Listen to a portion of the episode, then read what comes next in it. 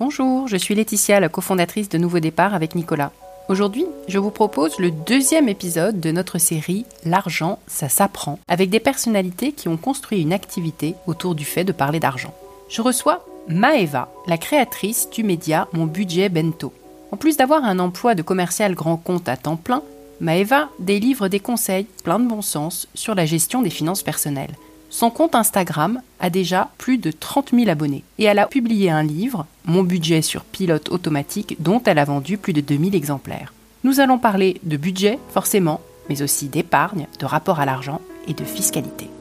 Merci Maëva d'avoir accepté mon invitation à venir parler d'argent. Ben, merci beaucoup pour ton invitation, Laetitia.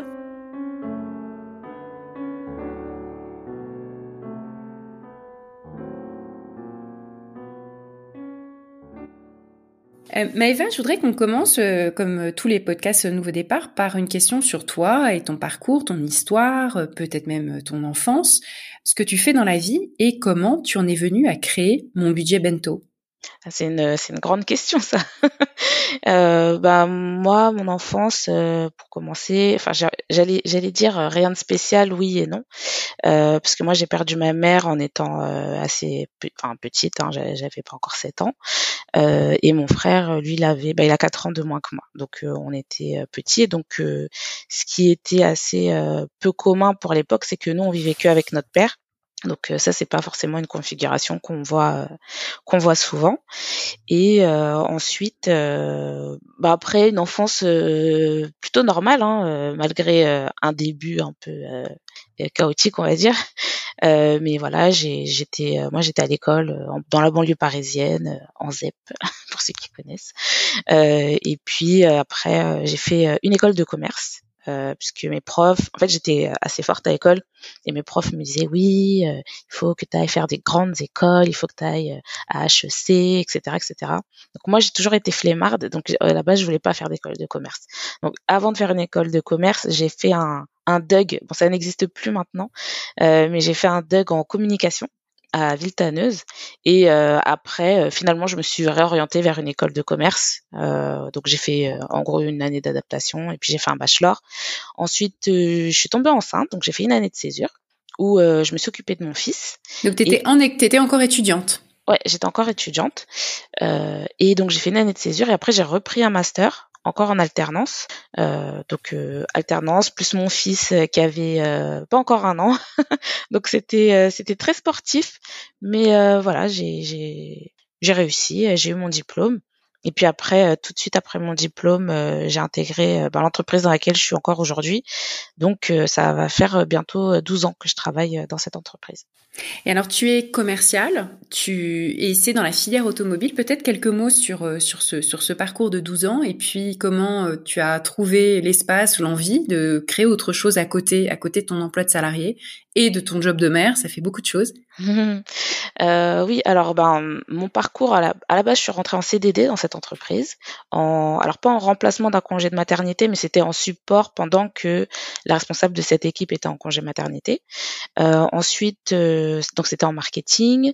Ensuite, je suis entrée comme euh, alors euh, ils appelaient ça sales spécialiste, on va dire euh, attaché commercial junior, dans une équipe. Alors bon, comme je suis dans l'automobile, bon j'étais la seule fille de l'équipe. En plus j'étais ultra jeune comparée à mes collègues, etc. Donc qui étaient tous commerciaux grands comptes, donc qui s'occupaient de différentes marques automobiles.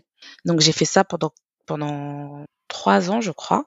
et ensuite, je suis retournée dans l'équipe marketing pendant cinq ans euh, où euh, je m'occupais euh, des comptes asiatiques au niveau marketing et après je me suis occupée de la région Middle East, Africa, Russia. Donc là je travaillais, je voyageais énormément, une semaine par mois. Donc c'était c'était c'était beaucoup, beaucoup d'organisation, beaucoup de temps dans les avions et tout. Et et après ben, finalement je suis revenue euh, chez les commerciaux euh, pour m'occuper euh, voilà d'un compte d'un grand compte en tant que commercial et ça je fais ça depuis alors j'ai un peu perdu la notion du temps avec le Covid.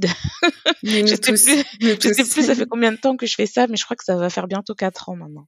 Et alors mon budget bento tu l'as lancé quand? Alors, en fait, mon budget bento, je l'ai lancé en alors le 31 août 2020, donc on va dire au mois de septembre 2020. Euh, mais en fait, mon livre, j'ai commencé à l'écrire depuis depuis 2019. Donc ça n'a rien à voir avec le confinement, parce qu'il y a beaucoup de personnes hein, qui se sont trouvées à lancer des choses pendant le confinement, mais en fait ça n'avait rien à voir avec le confinement. Par contre, c'est vrai que peut-être que se lancer sur Instagram à ce moment-là, c'était c'était plus propice puisque forcément les gens étaient chez eux, donc peut-être passer un peu plus de temps sur les réseaux sociaux et donc euh, ça peut-être éventuellement oui ça a contribué au fait que le compte se soit développé euh, très rapidement. Justement, je voulais qu'on en parle un peu de ce compte parce que une communauté Instagram, c'est quelque chose de très particulier. Il y a des codes, il y a des avantages et des inconvénients peut-être. Est-ce que tu peux nous raconter euh, ton histoire d'Instagram, euh, mon, mon, budget bento sur Instagram, comment tu comment tu t'es lancé, comment ça s'est développé, quelles leçons t'en as tiré sur le fonctionnement d'Instagram, euh, aussi avantages, inconvénients, euh, et d'une certaine manière c'est une fenêtre sur des entrepreneurs Instagram parce que on en parle pas mal. Euh, Instagram, c'est pas que voilà, c'est pas que des photos privées, etc. C'est du travail, beaucoup de travail. Ce qui est un vrai sujet, par exemple, en Russie aujourd'hui, où voilà tous les tous les, les outils de réseaux sociaux ont été coupés. Donc pour beaucoup de gens qui sont entrepreneurs sur Instagram, ils sont privés de, de leurs outils pour travailler, pour accéder à leur communauté. Euh, donc voilà, est-ce que tu peux raconter ça vraiment sur, sur mon budget bento, bento, ton histoire à toi, et puis, et puis ce que tu as appris sur euh, la manière dont on, dont on travaille avec Instagram? Bah, alors moi, j'ai choisi de me lancer sur Instagram parce que c'était le seul réseau social que j'utilise. Euh, enfin, bien sûr, j'ai un compte Facebook, j'ai envie de dire un peu comme tout le monde, mais je, n'y vais jamais. Euh, donc, euh, j'ai pris celui-là parce que pour moi, c'était plus naturel vu que je, je l'utilisais en tant que usager. Ça se dit pas usagère, mais bon, voilà, en tant que personne utilisatrice du réseau. Et, euh, et en fait, euh, voilà ce qu'on voyait, enfin ce que je voyais sur Instagram, c'est qu'il fallait euh, poster euh, très régulièrement, etc. limite plusieurs fois par jour, etc. Mais moi, comme je suis feignante, je le dis tout le temps, ça n'a jamais été le plan de, de faire des posts tous les jours. Surtout que j'avais envie de faire des posts quand même avec du contenu, donc j'allais pas m'amuser à faire 10 posts par semaine. Donc, donc avec une amie qui fait de la gestion de projet euh, dans les assurances, bon rien à voir, mais j'espère qu'elle se reconnaîtra. et ben en fait, on avait mis en place un plan où euh, j'avais décidé des thèmes que que j'allais poster, quel jour j'allais poster pour que ce soit régulier. Donc euh, j'ai des posts le lundi, le mercredi, le vendredi et le dimanche sur différentes thématiques. Le lundi c'est plus finance, fiscalité, etc. Le mercredi, c'est tout ce qui est relations personnelles, donc ça peut être la famille, les amis, etc. Bon, toujours d'un point de vue euh, financier. Hein. Je parle pas de, euh, euh, je sais pas moi, comment régler ses problèmes avec ses beaux-parents. Enfin, sauf s'il y a un truc de succession, oui, là, je vais, je pourrais en parler. après, le vendredi, au début, je voulais faire tout ce qui est astuces pour le budget, mais moi, j'ai horreur des astuces. Je déteste ça. Ouais, lesquelles promotions, trouver les meilleurs prix, etc. C'est pas trop mon style. Euh, moi, je suis plus du genre, euh, si j'ai envie de m'acheter quelque chose, je me l'achète. Et si bah, je peux pas m'acheter autre chose, c'est pas grave. Je préfère choisir que d'essayer de faire rentrer des ronds dans des carrés. Voilà, c'est pas trop mon genre. Euh, et donc du coup au début je cherchais un peu des astuces, mais au final maintenant c'est plus euh, tout ce qui est lifestyle, euh, consommation, euh, comment je gère mon budget un peu aussi. Euh, voilà, ça c'est. Mais d'un point de vue plus pratique peut-être. Voilà, et, ou plus plus impactant sur les habitudes plutôt que sur les trucs one shot. Et après le dimanche, c'est plus tout ce qui est mindset, c'est comment je, je, déconstruis un peu mes idées autour de l'argent ou en tout cas comment je me pose des questions pour savoir si euh, les idées que j'ai, est-ce que ce sont vraiment des idées que j'ai réfléchies ou est-ce que j'ai juste euh, gobé, enfin je dis pas ça péjorativement, mais est-ce que c'est juste des des banalités qu'on m'a servi et puis juste euh, je me suis jamais posé la question de ce que c'était vrai, est-ce que c'était faux, est-ce que ça s'applique à moi ou pas. Voilà. Mmh, mmh. Et alors du coup, tu as des milliers d'abonnés, euh, je ne sais pas combien, quelle a été ta croissance et comment cette communauté interagit avec toi? Alors euh, moi j'ai la chance d'avoir une communauté qui est vraiment ultra cool. Euh, alors il y en a qui disent t'as as la communauté qui te qui te ressemble, donc euh, c'est vrai que moi je me prends pas trop la tête et euh, c'est vrai que j'ai très très peu de ce que les gens ils appellent des haters, voilà tout ça j'ai pas j'ai pas ça. Donc je suis très contente. C'est plus voilà des gens sympas qui me qui vont me poser des questions, je vais essayer de, de leur répondre, de les orienter vers des des sites ou bref des, des endroits où ils peuvent trouver solutions à leurs problèmes, euh, ou en tout cas aux informations qu'ils recherchent. Euh, et puis, euh, non, c'est vraiment très sympa. Après, j'ai beaucoup de femmes. J'ai plus de 80% de femmes qui me suivent et qui interagissent beaucoup, qui like, qui commentent, etc. Donc moi, pour moi, c'est vraiment une bonne expérience sur Instagram. Euh... Alors 80% de femmes, est-ce que tu penses que c'est parce qu'il y a une manière de parler d'argent qui qui plaît plus aux femmes que d'autres manières de parler d'argent? Parce que voilà, il y a d'autres communautés qui sont beaucoup plus masculines, notamment euh, des sujets qui touchent à l'investissement, aux crypto, etc. Et puis quand on parle de budget, tout d'un coup, bah, on est plus sur des terrains féminins, les dépenses, maîtriser ses dépenses, euh, gérer la les difficultés du quotidien. Comment tu l'interprètes ça? Ben moi, euh, je vois ça un peu comme un reflet de la façon dont les hommes et les femmes euh, sont un peu éduqués.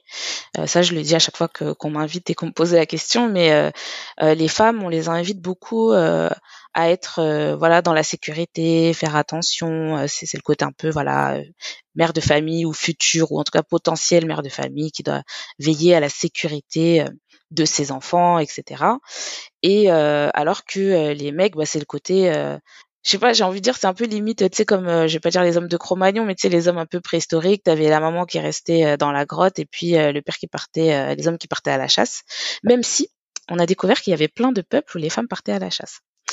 et en fait, de dire en gros que les mecs sont censés être aventureux, prendre du risque, et en fait, le risque, c'est quelque chose, c'est comme un muscle, en fait c'est comme un muscle. Euh, à, à, fur et à mesure qu'on prend du risque, en fait, on, on prend plus vraiment du risque parce qu'on commence en fait à, à maîtriser. C'est comme quelqu'un, par exemple, qui fait du ski.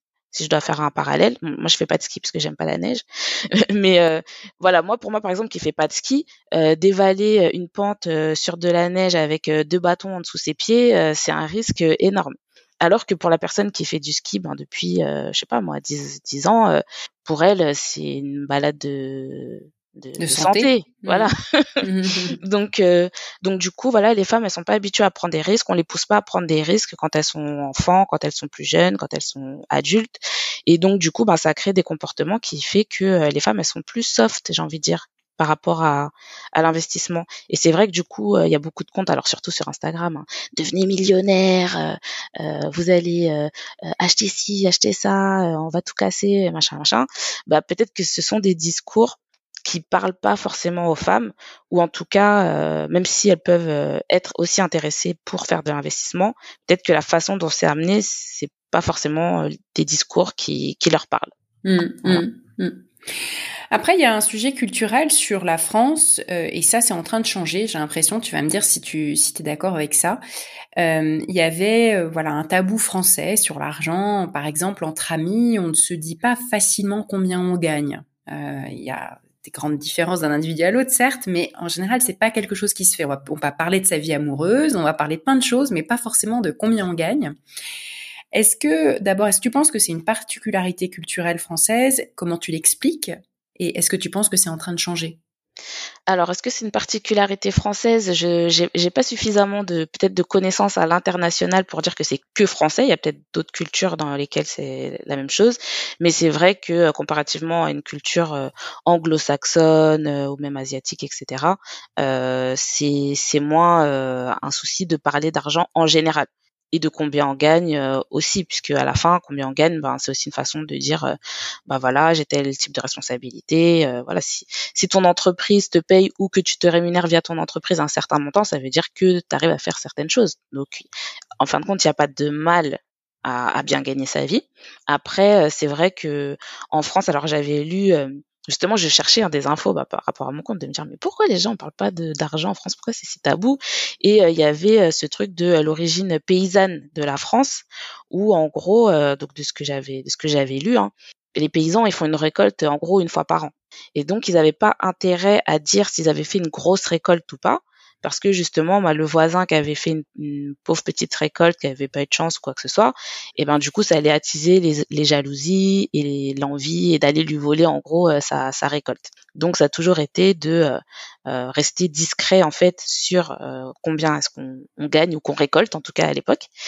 Et puis après, en France, il y a le côté catho forcément, euh, ou donc pas pas chrétien mais vraiment catholique, du coup, voilà, les, derniers seront les premiers. Euh, il faut souffrir sur terre pour après, euh, au paradis, euh, avoir une meilleure vie pas terrestre du coup. Voilà tous ces messages là.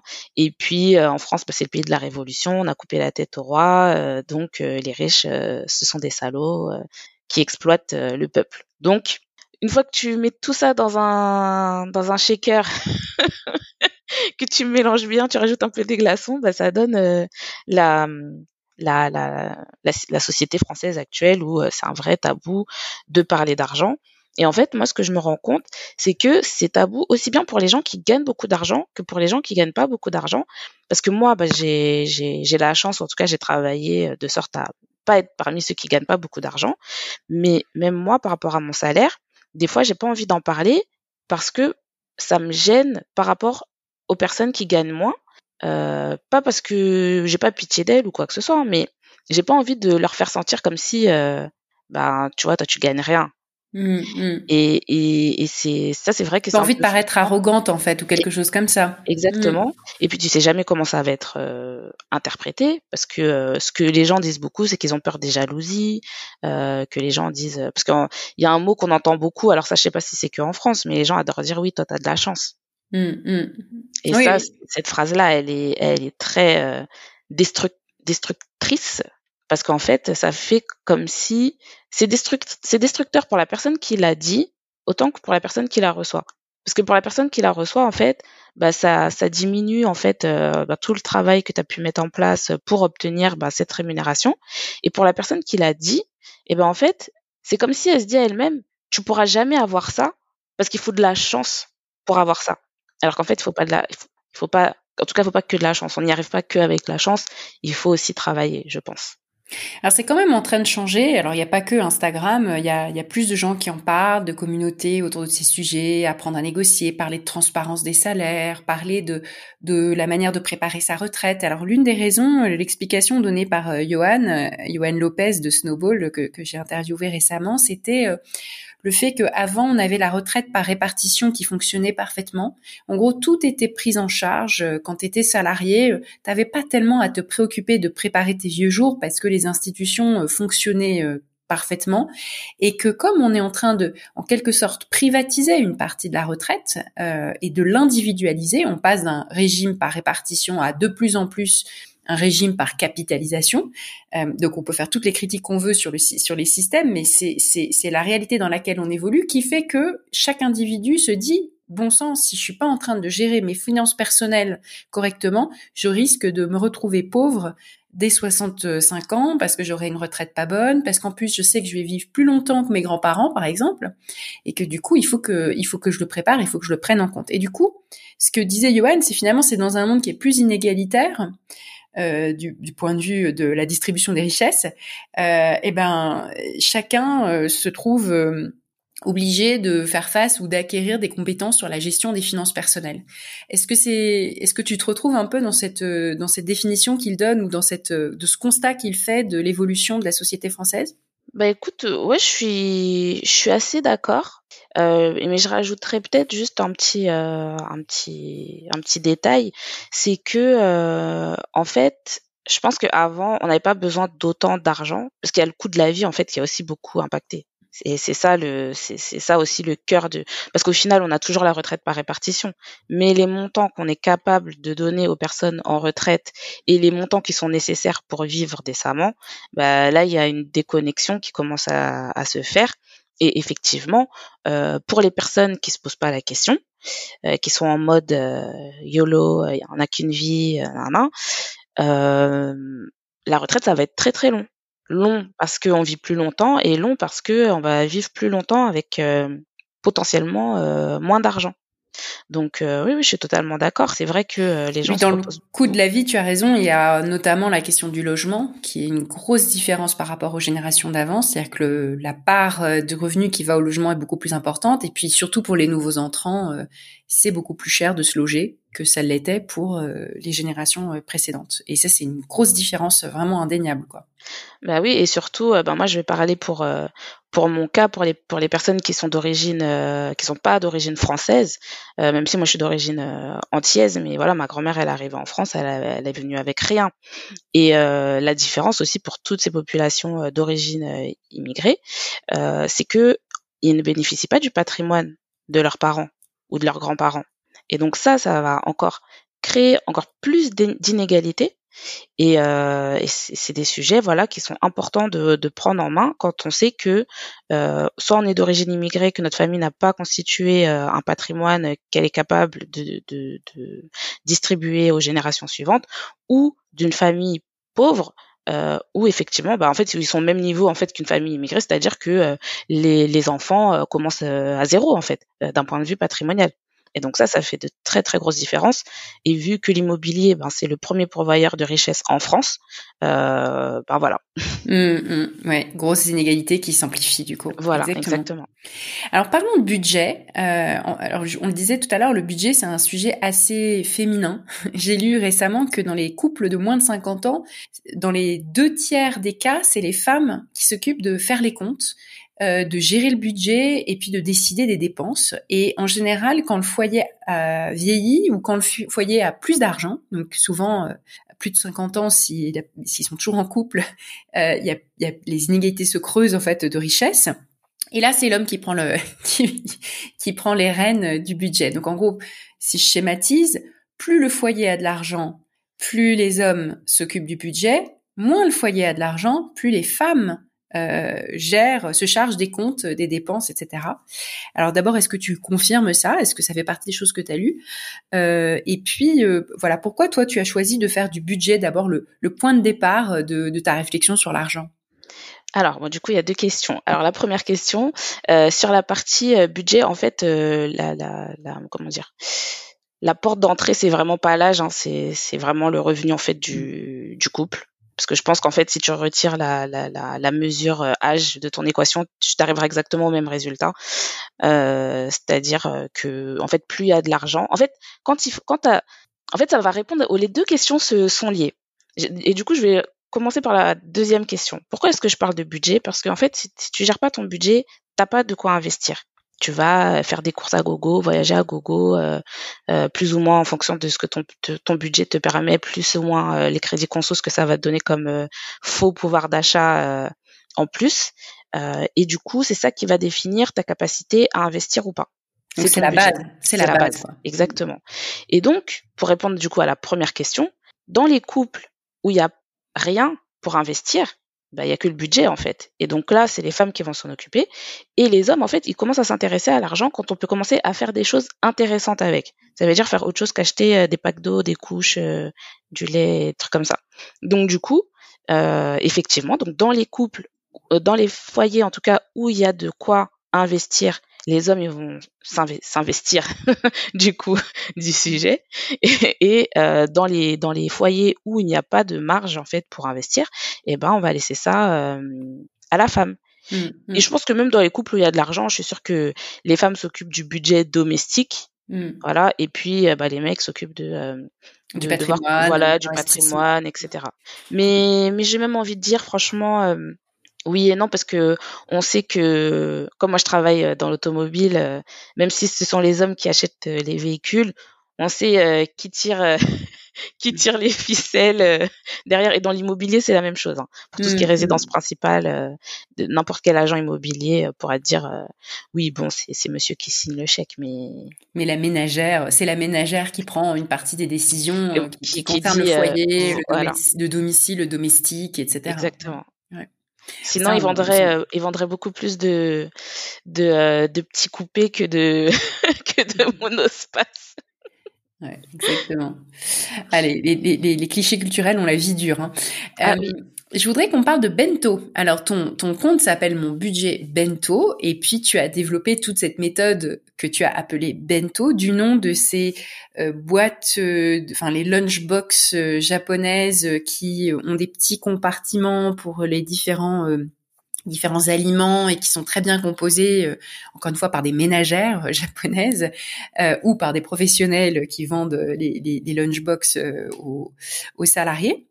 Et du coup, je voudrais que tu me racontes euh, d'où vient, euh, voilà, d'où vient ce, cette méthode bento, qu'est-ce que ça veut dire, euh, qu'est-ce, est-ce que tu peux expliquer ta, ton, la raison pour laquelle tu as appelé ton compte mon budget bento? Bah, en fait, euh, je cherchais une image pour euh, expliquer euh, ou exprimer la façon dont moi j'organisais mes comptes. parce que moi, c'est vraiment ce que je fais, tout est compartimenté. Il n'y a pas de ah j'ai 100, j'ai, j'ai 100 euros là, mais je sais pas à quoi ils servent. Donc vraiment, moi, dans ma méthode, chaque euro doit avoir un objectif. cet objectif, ça peut être de s'amuser. Hein. C'est c'est pas le, le parce qu'il faut pas que les gens pensent euh, oui chaque euro faut investir, euh, faut payer ses factures, euh, on vit dans une grotte ou quoi. Non, c'est pas du tout ça. Mais c'est qu'on sache vraiment où doit aller chaque euro et s'assurer que chaque chose, aussi bien le fun que l'investissement que les obligations en fait, soit rempli sans qu'on ait à se prendre la tête. Parce que moi aussi c'est un point qui est hyper important pour moi, c'est de pas passer. En fait, le budget ça m'intéresse pas du tout. C'est contradictoire, hein, je sais, avec le, le nom de, de, de mon compte, mais justement, la méthode, c'est comment organiser son budget de sorte à ce qu'on n'ait plus besoin de s'en occuper que ce soit automatique, d'où le, le nom du, du livre. Et euh, ça, ça permet en fait de se libérer du temps pour s'intéresser à d'autres choses, s'intéresser, pardon, je sais pas ce que j'ai dit, s'intéresser à d'autres choses.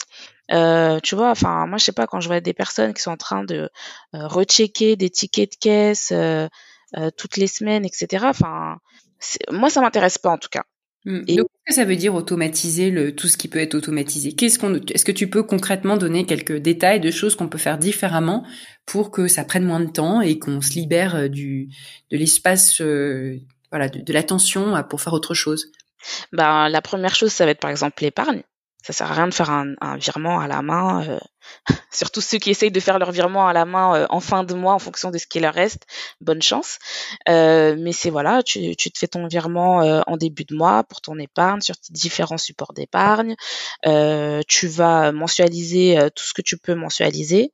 Euh, au maximum, euh, éviter les trucs où il faut que tu épargnes pendant euh, je sais pas combien de temps, ensuite payer en une fois, ou encore pire, t'as pas épargné, tu dois le payer en une fois, ça te fout en l'air ton, ton budget du mois et certainement des mois suivants puisque ça peut tomber découvert et tout le tralala. ça va être automatisé c'est automatisé aussi dans le sens pas se prendre la tête. Par exemple, tout ce qui est paiement plusieurs fois, pour moi, c'est une prise de tête parce que tu vas te mettre des charges pendant un certain temps, il faut que tu calcules jusqu'à combien de temps tu vas avoir cette charge, etc. Alors que c'est tellement plus simple euh, d'économiser pendant 3-4 mois, euh, tu mets ton argent de côté, tu payes cash, tu penses plus. En fait, c'est retirer euh, tout, les, les, toute la charge euh, euh, mentale que tu peux avoir vis-à-vis de ton, de ton budget. Et puis un autre point euh, dans ma méthode, c'est que aussi tu as un budget alloué aux dépenses variables. Et en fait, tu sais que une fois que tu as fini ce budget-là, ben ça y est, c'est fini. T'es pas en train de te dire ouais mais j'ai encore ça à payer, etc. Non, tu as ton budget pour tes dépenses, puis une fois que tu as fini, si tu as fini le 5 du mois, tant pis pour toi. Si tu as fini euh, le 25 du mois, bah tant mieux pour toi. Alors justement, on, distingue les dépenses fixes des dépenses variables. Donc les fixes, c'est des choses que tu peux pas décider comme ça. C'est ton loyer, euh, ton électricité, etc. Enfin les choses qui vont tomber tous les mois. Et puis les dépenses variables, c'est des choses sur lesquelles tu as un certain pouvoir. Mais de plus en plus, en fait, la marge de manœuvre, surtout sur, sur des revenus plus faibles, euh, de plus en plus la marge de manœuvre est limitée parce qu'en fait, on a tendance à voir augmenter les dépenses fixes par rapport aux dépenses variables. Un exemple, c'est euh, euh, Netflix qui est mensualisé, euh, euh, l'internet, tout un tas de choses qui deviennent des abonnements en fait, alors que ça pouvait correspondre il y a 20 ans à des dépenses ponctuelles je me fais un cinéma, euh, ça devient une dépense Netflix qui tombe tous les mois et qu'on décide pas d'arrêter du jour au lendemain. Donc euh, par rapport à ça, je, voulais te demander justement quelle est la marge, est-ce que cette marge de manœuvre elle diminue euh, et puis quel est ton point de vue sur voilà la, dimension contrainte versus liberté dans le budget, surtout quand on a des, des revenus pas forcément très importants? Bah c'est vrai que quand on a des revenus qui sont pas, enfin qui sont assez faibles, forcément, les charges fixes vont tout de suite euh, utiliser un pourcentage très important euh, de nos revenus. Et en fait, euh, il y a une notion que tout le monde doit avoir, c'est la notion de reste à vivre. C'est-à-dire, une fois qu'on a payé toutes nos factures, qu'est-ce qui me reste? Effectivement, il y a des personnes à qui il reste très peu. L'idée, c'est que souvent, je dis aux personnes, regardez vos charges fixes et regardez s'il y a des choses que vous pouvez travailler pour optimiser en fait. Donc par exemple, le point qui permet le plus d'économie, mais que les gens veulent absolument regarder en dernier, c'est le logement. parce que ils aiment bien la ville où ils habitent, parce que ça fait pas plaisir de déménager parce qu'on n'a pas les moyens ça fait jamais plaisir. Mais après, il faut voir dans quelle situation est-ce qu'on est, est-ce que c'est nécessaire. Euh, parce que, bon, moi, je suis, je suis parisienne, donc je peux donner l'exemple de Paris. C'est vrai que est-ce que tu as vraiment besoin de vivre en petite couronne?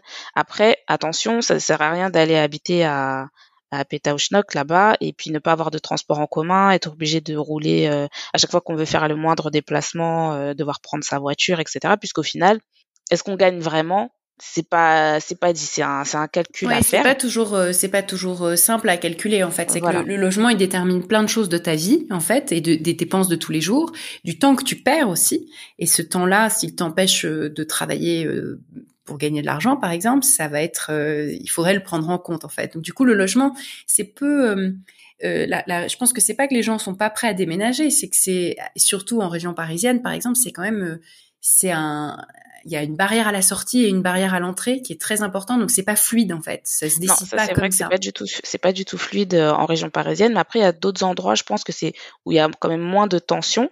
Euh, et euh... après c'est toujours, en fait, on en revient toujours à la question des priorités et des choix.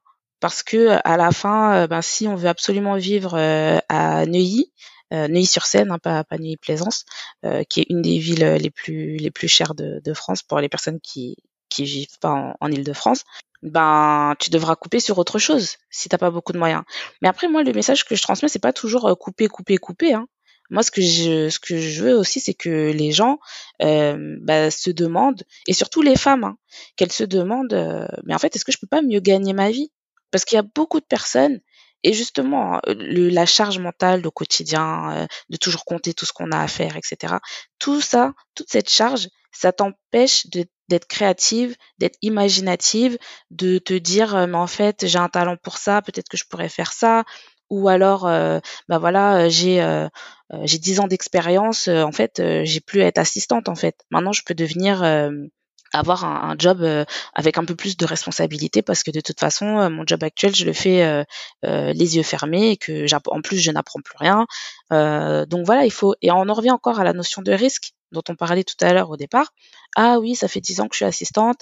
Je, je maîtrise au lieu de se dire ça fait dix ans que je fais ce travail je maîtrise et je m'ennuie on va, la personne qui ne veut pas prendre de risque, elle va se dire, bah, ça fait dix ans que je fais ce travail, je maîtrise, et donc si jamais je vais chercher un autre métier, je vais me mettre en danger, je vais changer d'entreprise, je vais pas connaître les gens, je vais sortir de ma routine, et en fait, il y a que des que des alertes, euh, des alertes rouges de partout, alors que les alertes rouges, elles devraient être sur le fait qu'on s'encroute, on s'ennuie, on n'apprend plus rien. Euh, est-ce qu'on se pose des questions? Est-ce que mon job il va toujours exister euh, dans dix ans? Parce qu'on est dans une ère où l'évolution technologique. Bon, moi, je suis dans les technologies, donc forcément, je suis un peu sensible au sujet, mais il y a plein de métiers qui vont disparaître. Les métiers où vous classez du papier toute la journée, où vous mettez des tampons sur des papiers, n'imaginez pas que vous aurez toujours un travail dans 10 à 15 ans. Donc, il faut se poser des questions. Qu'est-ce que je pourrais faire? Qu'est-ce que j'aimerais faire? Au-delà de qu'est-ce que je pourrais faire, qu'est-ce que j'aimerais faire? Et euh, après, bon, on moi, je suis pas trop euh, euh, idéaliste dans la vie. Je suis très, très, très terre à terre. Mais peut-être qu'on va pas faire un métier passion, et peut-être qu'on peut trouver un métier qui sera à mi-chemin, qui sera un peu plus proche de ce qu'on aime, etc. Donc, faut Mm. la notion de, de, risque et puis la notion de contrôle, elle est très présente dans, dans, dans tout ce que tu fais. C'est que en fait, on peut augmenter ce, le, le, contrôle qu'on a et ça passe pour toi, par exemple, en matière de dépenses, par euh, le fait d'être toujours pleinement conscient en fait de ce qu'on fait. C'est ce qu'on appelle la mindfulness en méditation. Euh, voilà, donc, et on en parle par exemple à propos de la nourriture, hein, dire qu'il faudrait que tout ce qu'on mange, on le mange en pleine conscience plutôt que de manger en pensant à autre chose. Et ça, ça conduit à des problèmes de santé, d'obésité, etc. Euh, donc pour les dépenses, c'est ça, c'est être en pleine conscience. Est-ce que tu peux expliquer euh, ce que ça veut dire et ce que tu entends par là? Ben en fait, on est tellement dans une société de consommation aujourd'hui qu'on achète pour acheter. On n'achète pas parce que euh, tu vois par exemple, tu as changé ton canapé, on va te demander oui pourquoi est-ce que tu le changes? Tu vas pas dire oui parce que les coussins ils sont affaissés du coup ben j'en achète un autre tu vas dire oh j'en avais marre de l'autre j'en achète un nouveau. Ou euh, bah moi comme je suis sur Instagram, ah ouais j'ai vu ce modèle là de robe sur telle fille, ça rendait trop bien, euh, donc moi aussi il faut que je l'achète. Mais en fait tu as déjà 15 robes qui sont presque pareilles. Ok c'est pas exactement la même chose, mais c'est presque pareil. Et du coup bah en fait de se demander est-ce que, est-ce que euh, quand on achète est-ce qu'on a vraiment besoin d'acheter cette chose-là? Alors je dis pas qu'on doit acheter que des trucs, par exemple, tu vas pas t'acheter une paire de chaussures euh, seulement quand euh, ta semelle elle est euh, complètement usée, etc. Non, bien sûr, on peut se faire plaisir, mais il faut savoir trouver la limite entre euh, faut qu'il y ait un lien quand même entre les deux, un peu utile, un peu plaisir, et ne pas trouver du plaisir qu'à travers la consommation, qu'à travers euh, la dépense d'argent. Il y, a, y, a, tellement de choses à faire sur dans cette vie que mmh. vraiment être J'en parle dans mon livre. À un moment, je dis euh, les trucs de oui passer son samedi euh, dans une zone commerciale euh, où bah, moi j'habite à côté de la défense à la défense. T'étais dans le noir, dans un bâtiment, tu vois pas la lumière du jour. Euh, c'est pas une activité en fait. C'est pas une activité. Et il y a des gens pour qui faire du shopping, c'est une activité. Ils vont faire du le samedi de 10h à 18h être en train de faire les magasins. Et c'est vraiment de se demander, bah en fait, ouais, en fait, qu'est-ce que je cherche? Si je cherche à m'occuper, il y a mille façons de s'occuper aujourd'hui. Que de dépenser surtout de l'argent qu'on n'a pas, encore pire. Ouais. Alors, je pense que ça, il y a un nouveau discours là-dessus de, des plus jeunes qui veulent aussi davantage acheter euh, de seconde main, qui vont utiliser des plateformes comme Vinted pour justement ne plus passer leur temps à, à faire les magasins. J'ai l'impression, c'est difficile de voir euh, des chiffres agrégés sur euh, l'ensemble de la société, mais que c'est un discours qu'on entend beaucoup plus et que en effet c'est vraiment un, une aspiration ou, en tout cas une aspiration que les gens n'ont plus celle de, de, passer leur samedi à faire du shopping. Ça, ça, ça nous correspond ça correspond à l'image qu'on se fait des années 80 90 ouais voilà exactement. et pas euh, des années 2020 euh, quoi. Euh, je voudrais qu'on parle des femmes en particulier des, des mères célibataires et des femmes fraîchement séparées parce que bah, une femme sur cinq bascule dans la pauvreté après une séparation et du coup, je pense que dans les euh, publics qui, qui sont particulièrement intéressés par les sujets que tu traites, euh, elles sont très nombreuses. Quelle est ton analyse de ça, des, des, de la situation particulière des mères célibataires ou des femmes fraîchement séparées, ou séparées pas forcément fraîchement d'ailleurs? Quel conseil donnerais-tu à une, à une femme qui est juste séparée ou à une qui est pas séparée d'ailleurs, mais qui le sera peut-être un jour? Oh là là, alors ça, on pourrait faire un podcast entier là-dessus. en plus, j'en ai écouté un là il y a pas longtemps. J'étais, ça m'a fait rigoler en fait, parce que moi, je suis très très cynique. Euh, en fait, le problème des, des femmes, c'est que je, je, vais me mettre dans le lot, hein, même si euh, j'ai pas du tout été dans cette euh, configuration-là, parce que moi, je gagnais plus que, que le père de mon fils. Euh, mais quand on est dans une relation où on s'intéresse pas à l'argent. Euh, on s'intéresse pas à savoir euh, combien gagne le conjoint. On s'intéresse pas à savoir euh, comment rentre l'argent euh, dans le foyer. Comment est-ce que nous aussi on peut contribuer à ce qu'il y ait plus d'argent ou en tout cas qu'il y ait plus de confort dans le foyer. Et qu'après à la fin, quand l'homme nous quitte et qu'on se retrouve dépourvu, je vois pas d'où vient la surprise en fait. Je suis, je suis désolée, j'espère que vous serez pas vexé en entendant ce que je vous dis, mais prenez un pas de recul, mettez votre ego de côté et réécoutez la phrase que je vous ai dit. Si pendant dix ans vous êtes en relation avec quelqu'un, vous vous êtes jamais préoccupé de l'argent, c'est normal qu'à la fin de la relation, vous vous, retrouviez euh, dans une mauvaise situation financière. Et pour plusieurs raisons.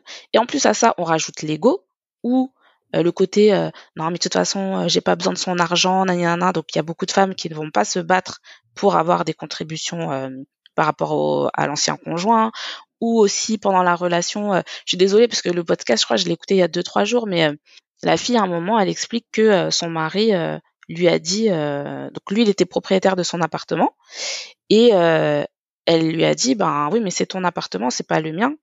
du coup, ben c'est pas comme si j'étais chez moi. Et lui, il lui a mis, une... désolé pour l'expression, mais il lui a mis une douille en lui disant, non, mais tu portes mon enfant, donc c'est la même chose mais c'est pas c'est pas la même chose de porter l'enfant de quelqu'un et d'avoir son nom sur les papiers euh, d'un appartement. Enfin, je, suis désolée, mais moi je suis pas très romantique enfin, je, je pour sur certains côtés, voilà, je suis une grande amoureuse et tout ça, mais quand ça touche à l'argent, il n'y a pas de de prince charmant ou de quoi que ce soit qui tienne en fait, parce que euh, on est des humains. Aujourd'hui, on s'aime, et dans 10 ans, 15 ans, 30 ans, euh, ben, peut-être qu'on s'aimera plus et ça sera pas grave en fait, c'est, ça sera la vie mais euh, il y a plein de comportements en fait qu'on voit chez, chez, chez les femmes qui se séparent. Par exemple, l'obsession de garder la résidence principale, alors qu'elles n'ont pas les moyens de payer cet appartement. Et c'est pas parce que tu peux le faire, parce que chaque femme va te dire non mais je vais garder euh, la résidence principale, euh, je vais me serrer la ceinture, je le fais pour les enfants.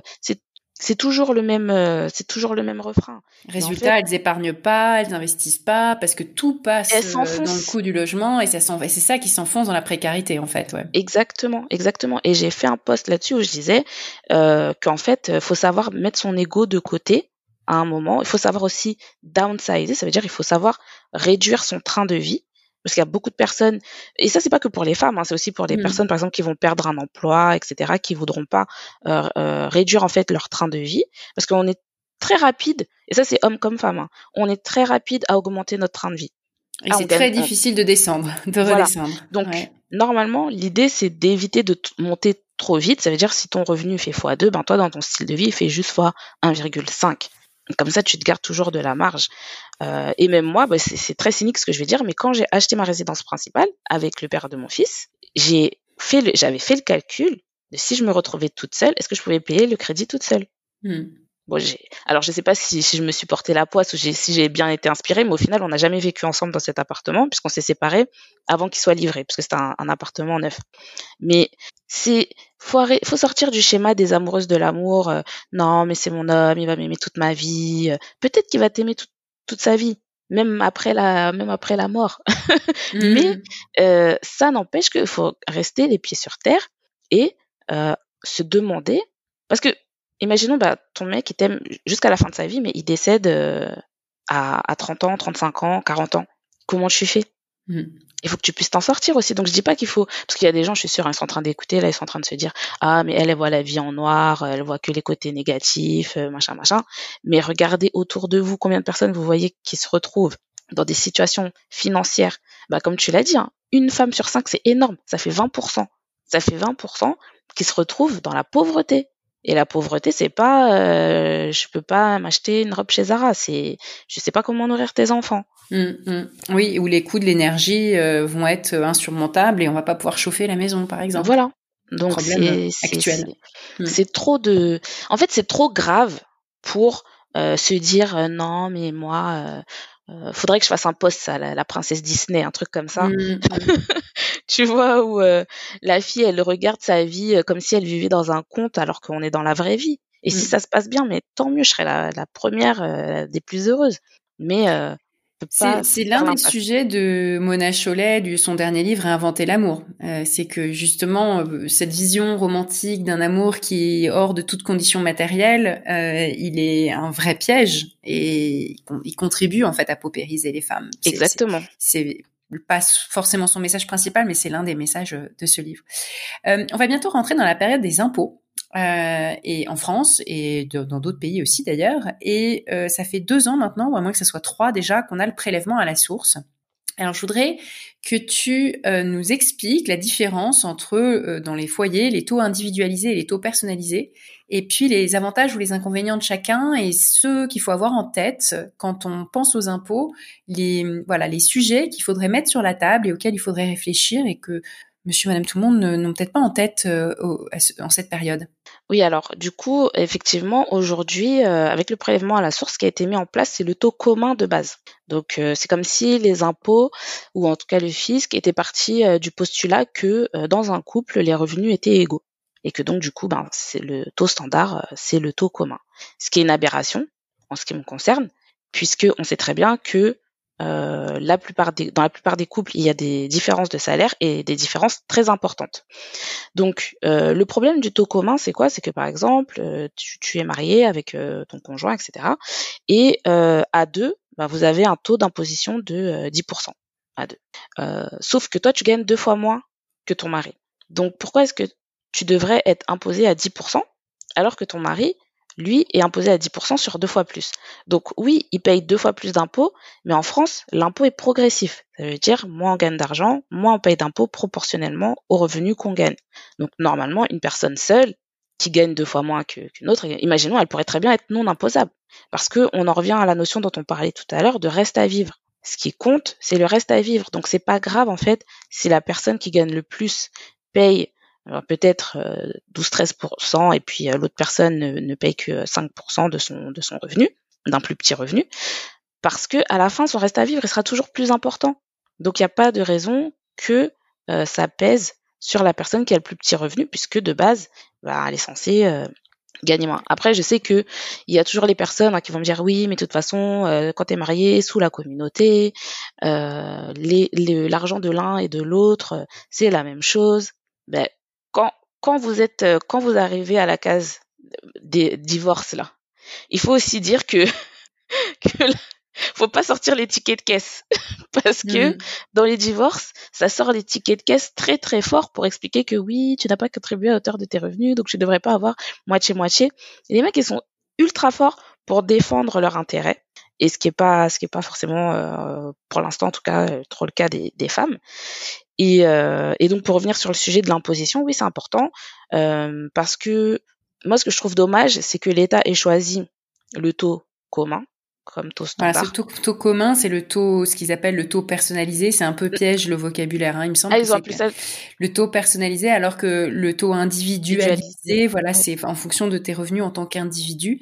Et c'est en effet, comme tu dis, c'est l'option par défaut dans le prélèvement à la source. C'est-à-dire qu'il faut décider soi-même de passer au taux individualisé. Donc, avoir, même dans son foyer, cette discussion, coucou, je voudrais qu'on change le taux ce qui rend la charge de la négociation, ce qui met la charge de la négociation sur l'épaule de ceux qui ont les revenus les plus moins. faibles. Voilà. Exactement. Et donc, trois quarts des cas, c'est plutôt des, c'est plutôt des femmes dans les couples hétéros. Et, euh, et, et, même en fait, en dehors du, du, de la relation homme-femme, c'est vraiment de se dire comment ça, la personne qui a moins d'argent dans le couple, faut pas se mentir, en règle générale, elle a moins de pouvoir, en tout cas, elle a moins d'emprise sur euh, les gestions, la gestion du, des finances parce que les gens partent du principe que de toute façon euh, c'est mon argent, enfin c'est moi qui ramène le plus à la maison, donc en gros c'est moi qui décide. Ce qui n'est pas forcément une bonne solution parce que c'est pas forcément la personne qui gagne le mieux qui qui gère. Qui prend les meilleures décisions. Voilà exactement.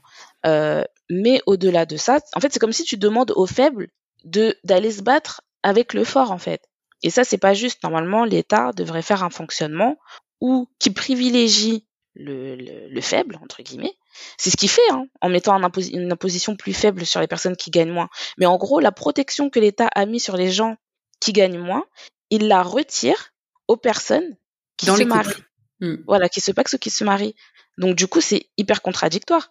En gros, tu te mets plus en danger fiscalement parlant hmm. en te mariant que qu'en restant euh, célibataire.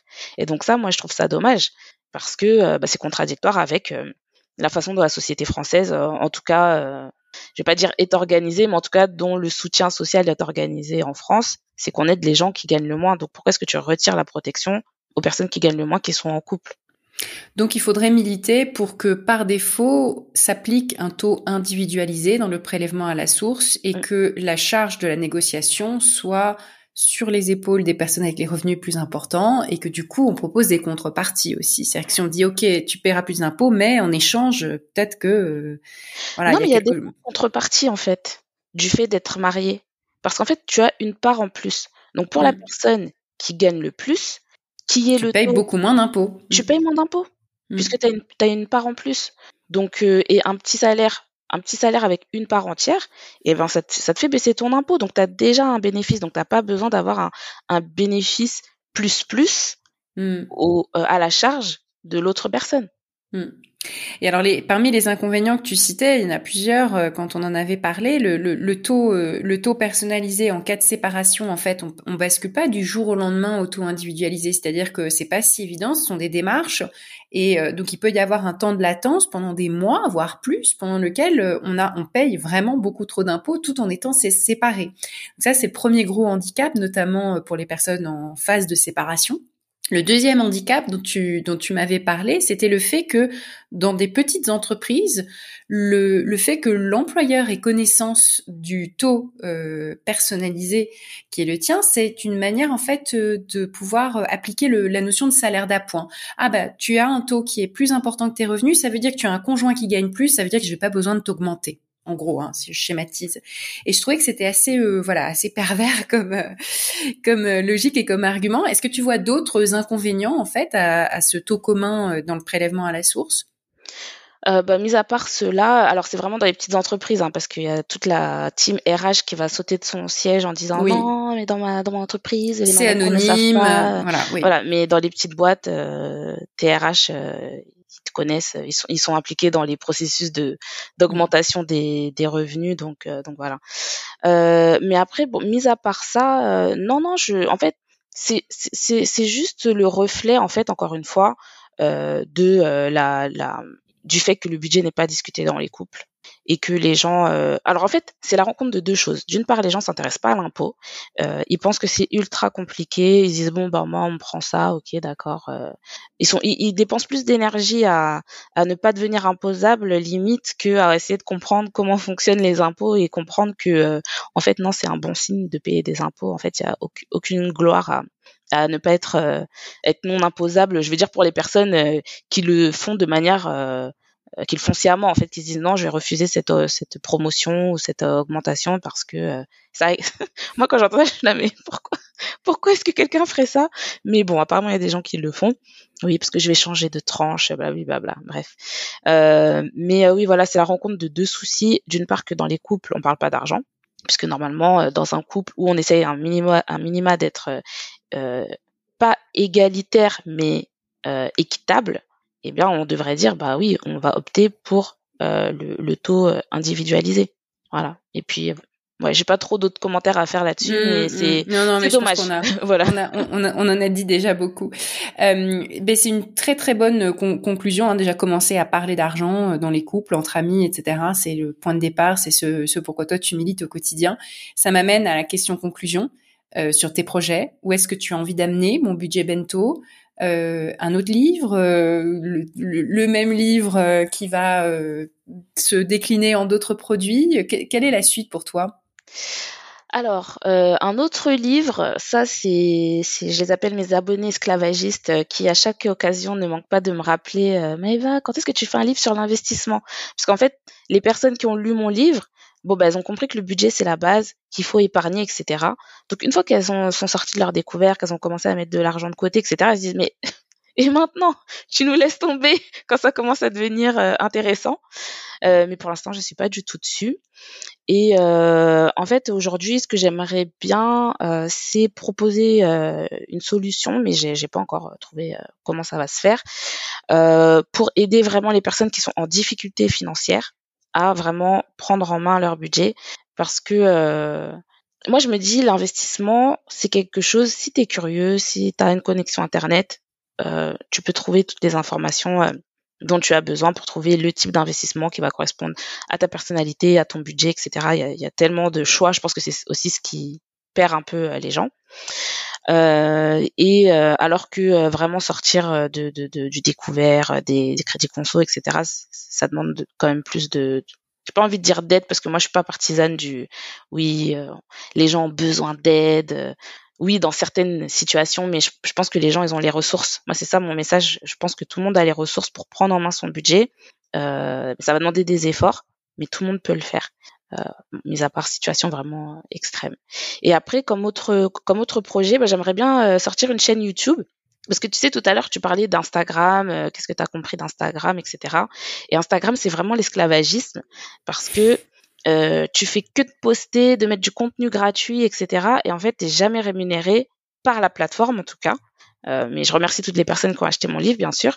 Mais Instagram, euh, oui, me donne euh, la possibilité de toucher des personnes, etc. Mais j'ai aucune sorte de, de, de, récompense euh, pour euh, la bonne ou mauvaise qualité en fait de, de ce du que travail propose, que tu fais sur la plateforme. Ouais. Exactement. Alors que sur YouTube, tu peux monétiser ta chaîne.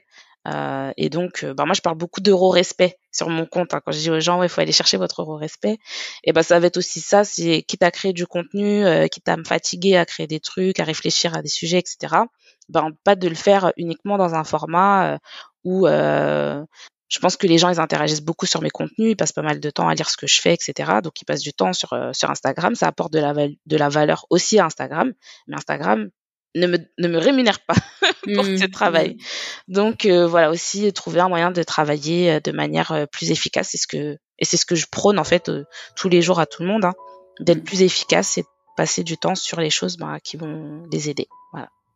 Merci beaucoup Maëva pour cette discussion et du coup je mettrai tous les liens le jour où il y aura une chaîne YouTube, je, je le ferai savoir à nos abonnés. Merci beaucoup.